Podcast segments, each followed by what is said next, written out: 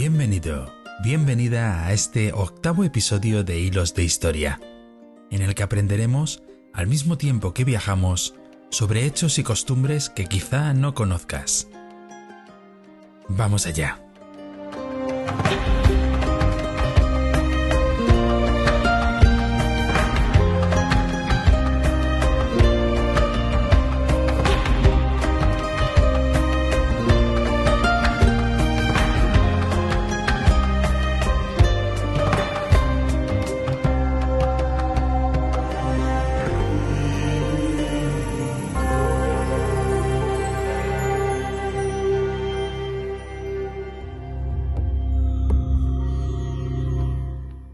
Las grandes batallas de tiempos medievales, en las que casi siempre destaca la figura de un rey que intenta obtener prestigio y la categoría de héroe, estaban cargadas de un enorme componente ideológico y religioso, especialmente en lugares como la península ibérica, donde el conflicto entre el cristianismo y el islam se prolongó durante casi 800 años. En este contexto, no era extraña la creencia en la intervención de la divinidad. Tanto el dios cristiano como Alá se convirtieron en árbitros que entregaban la victoria a los más justos y por eso, para ganarse su favor, los ejércitos acudían a la batalla portando como estandartes todo tipo de objetos sagrados y reliquias. En España, una de estas primeras actuaciones milagrosas se produce en la batalla de Covadonga, pocos años después de la conquista árabe del año 711. A lo largo del tiempo, la invasión musulmana de la península ibérica ha venido considerándose como un elemento perturbador que vino a interrumpir el proceso de desarrollo histórico en la línea de los demás países del antiguo Imperio Romano de Occidente. De esta manera, la conquista del año 711 provocó una interrupción de los primeros intentos por crear un Estado unificado que se estaban dando en el siglo VII, al dar lugar a la aparición de una serie de núcleos aislados en las zonas más septentrionales de la península ibérica, que fueron los que, con el paso de los años, se van a ir incorporando a lo que tradicionalmente conocemos con el nombre de Reconquista. La invasión también provocó en los distintos reinos cristianos un reforzamiento del papel aglutinador del catolicismo, en oposición a la religión de los invasores, y por otra parte, un aumento del carácter belicoso que tendrá continuidad a finales del siglo XV, acabada ya la reconquista, con el proceso de conquista y colonización del Nuevo Mundo. La rápida conquista que llevan a cabo Tarik y Muza, después de la batalla de Guadalete en el año 711, solo fue posible si tenemos en cuenta la indiferencia, incluso complicidad, de la mayor parte de la población hispano-visigoda muchos se apresuraron a firmar pactos con los invasores para no perder sus privilegios económicos. Pero otros eligieron el camino del exilio y dirigieron sus pasos hacia el norte, especialmente a Asturias, en donde los recién llegados visigodos se habrían unido a la población indígena que hasta ese momento había permanecido relativamente aislada y ajena, no tanto como en principio pudiese parecer al dominio romano y visigodo. En lo que respecta a la batalla de Covadonga, el indiscutible protagonista de la gesta fue don Pelayo, al que podemos considerar como el primer rey de Asturias, y al que la historia ha querido convertir en el personaje con el que se consolida el concepto de nación, desde un punto de vista mítico, tal y como ocurre con Arturo en Inglaterra o con Beowulf en Alemania. La historicidad de don Pelayo está fuera de toda duda, pero es muy poco lo que sabemos de él. En las crónicas alfonsinas se le considera hijo del duque Fabila, mientras que otras tradiciones le sitúan luchando junto a su rey Rodrigo en la batalla de Guadalete, acontecida en el fatídico año de 711. En la actualidad, la tesis que habla sobre el origen astur del personaje tiene muchos seguidores, aunque, en verdad, no existe nada que podamos afirmar con rotundidad, por lo que el debate sigue abierto. A pesar de todo, las fuentes insisten en el origen visigodo de Pelayo, por lo que, desde este punto de vista, su participación en la batalla de Guadalete pudo ser posible. Según cuentan las fuentes, especialmente la crónica albedense y la rotense, escritas en el siglo IX, Pelayo era un noble visigodo hijo del duque Fabila. El duque, debido a las intrigas y desavenencias que existían entre la nobleza goda, fue asesinado por el rey Witiza, posiblemente por un problema de faldas. Pelayo había pasado su infancia en la ciudad de Toledo, en donde entabló una estrecha relación con Rodrigo, futuro rey de los visigodos. Pero tras el asesinato de Fabila, el joven Pelayo marchó al exilio y pasó el tiempo deambulando por las tierras septentrionales de la península ibérica dando muestras de todas las cualidades que en su día tanto alabaron sus biógrafos. Dicen que Pelayo era inquieto, trabajador y avisado, que era un hombre cuerdo, justo, bello y religioso. Tanto es así que en los momentos finales del reinado de Witiza, peregrinó por Tierra Santa antes de volver a España y ponerse al servicio de su antiguo amigo. Pelayo pronto empezó a destacar entre los nobles que apoyaron al nuevo rey, don Rodrigo, ya que ocupó un cargo importante en la corte visigoda, conde de los Espatarios, guardia personal del monarca. Como tal, luchó junto a Rodrigo en la renombrada batalla de Guadalete, por lo que vivió, en primera persona, los acontecimientos que a la postre resultaron definitivos para comprender la desaparición del joven e inestable estado visigodo. Tras el desastre que supuso para los visigodos la aplastante derrota a manos de los musulmanes, Pelayo volvió a Toledo. Y fue allí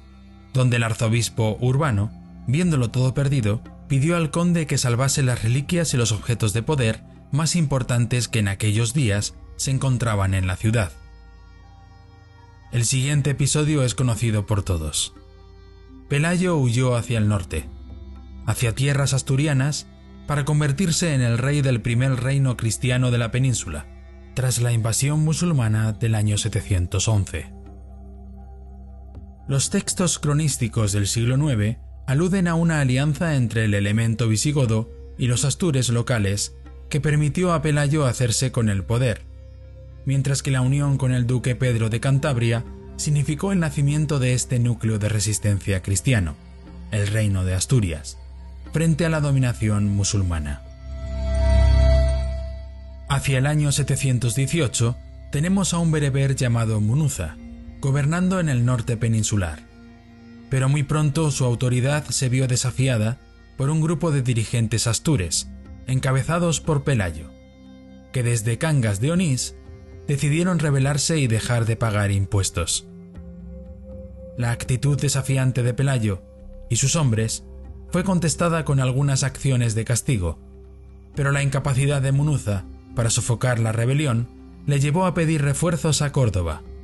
desde donde llegó un contingente al mando de Alcama, formado, probablemente, por unos 1.500 efectivos,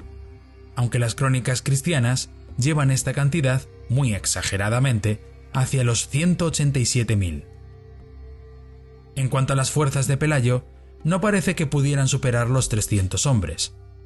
por lo que debido a su inferioridad numérica, el héroe cristiano se retiró hacia un angosto valle de los picos de Europa, cuyo fondo cerraba el monte Auseba, con el objetivo de acorralar al ejército atacante en un espacio en donde no pudiese maniobrar. Así llegamos al año 722, año en el que se produce la batalla que para muchos marca el inicio del proceso de la reconquista.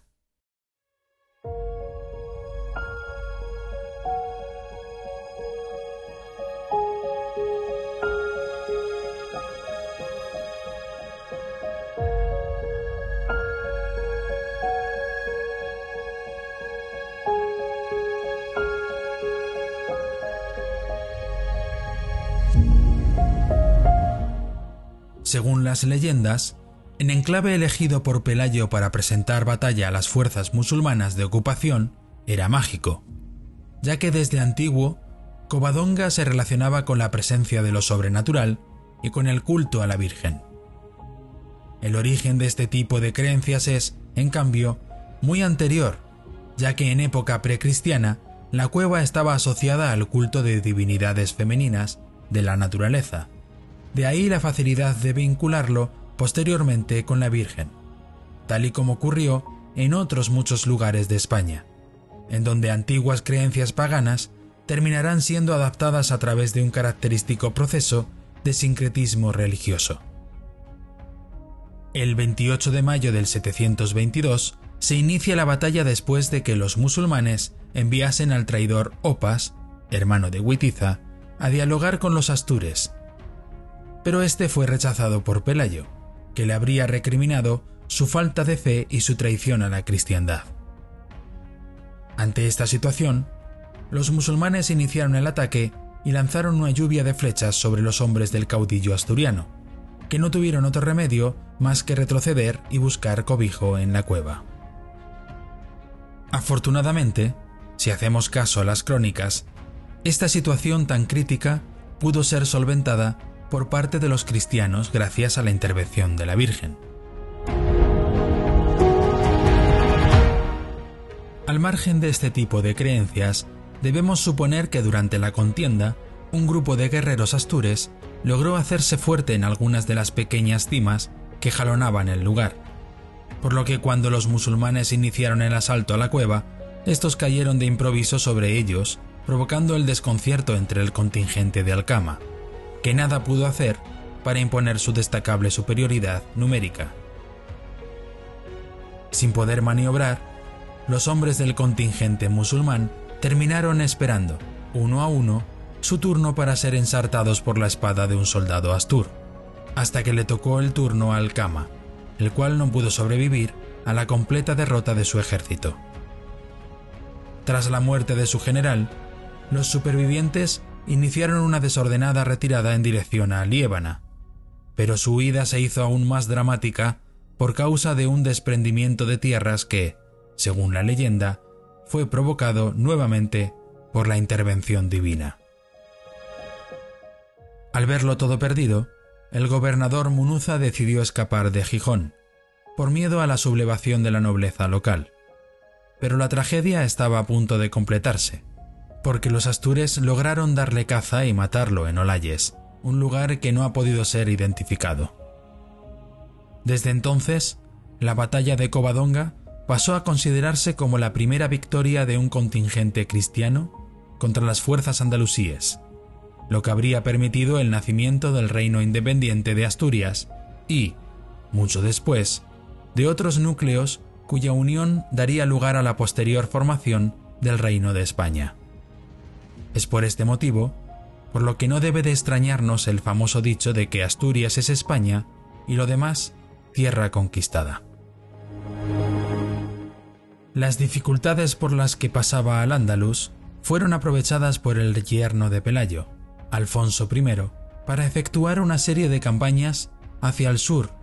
e incorporar el territorio gallego al emergente reino asturiano, el cual alcanza su plena definición con Alfonso II, al dotarse de una estructura estatal más compacta y unas fronteras más definidas. Con este rey se impone el fuero juzgo, como ley del reino, y se adopta la ortodoxia religiosa, a través de Beato de Liébana, frente a la herejía adopcionista defendida por Elipando, arzobispo de Toledo. Desde el punto de vista ideológico, se desarrolla el neogoticismo, que establece los derechos de los reyes asturianos al considerarse herederos de los monarcas visigodos. Durante este convulso periodo de tiempo, en el que vemos nacer los primeros núcleos de resistencia cristianos, se producen nuevos enfrentamientos con las tropas andalusíes, algunos totalmente identificados, y otros puramente legendarios, como es el caso de la batalla de Clavijo, que se habría producido durante el reinado de Ramiro I, entre el año 842 y 850. Según cuentan las tradiciones, el rey asturiano se negó a pagar el tributo de las cien doncellas al emir cordobés, y la respuesta árabe no se hizo esperar. Tras asolar las tierras asturianas, el ejército musulmán, capitaneado por Abderramán II, marchó hacia Albelda, en donde se enfrentó al pequeño contingente astur que nada pudo hacer por evitar la derrota. Ante esta situación tan complicada, los cristianos se vieron obligados a hacerse fuertes en el monte Laturce, llamado también de Clavijo, en donde volvió a obrarse el milagro. Según la crónica del arzobispo Rodrigo Jiménez de Rada, escrita a mediados del siglo XIII, Ramiro I tuvo un sueño en el que aparecía el apóstol Santiago asegurando su presencia en la batalla al frente de las huestes cristianas. Al día siguiente, el rey marchó al frente de su ejército contra las tropas de Abderramán II. Al parecer acompañado por el apóstol, que montaba en un precioso corcel blanco, para conseguir una victoria en la que fue una de las batallas más recordadas de la Reconquista, a pesar, eso sí, de ser una batalla legendaria que no puede ser planteada por ningún historiador serio. Los estudios arqueológicos han permitido, en cambio, corroborar historiográficamente la existencia de otra batalla en Albelda, esta durante el reinado de Ordoño I, hacia el año 860, que habría servido de inspiración para dar forma a la leyenda. Fue con Alfonso III cuando se produce el momento de máximo esplendor de la monarquía asturiana, al aprovechar la debilidad del Emirato cordobés y avanzar su frontera hasta la línea del Duero.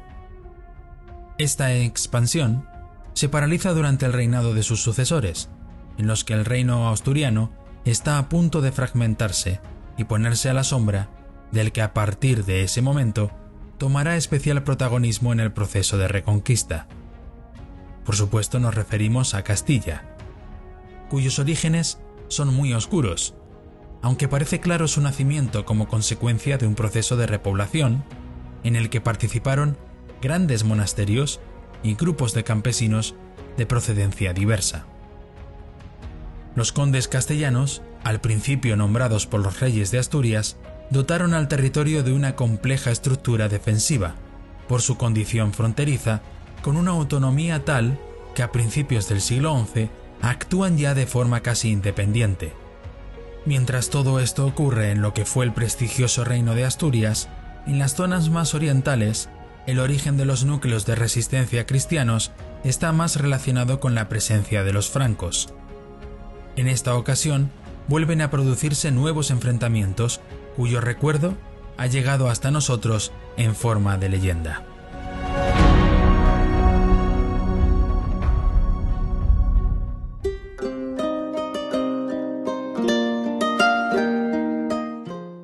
Bien, ya hemos llegado al final de este episodio. Espero que hayas disfrutado de este viaje y te espero en el próximo, muy, muy pronto.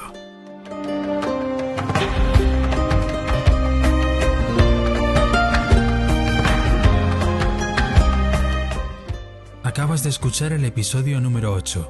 Sagradas Batallas en la Edad Media 2, la Batalla de Covadonga, del podcast Hilos de Historia, producido por Estilo Podcast, narrado por Diego León.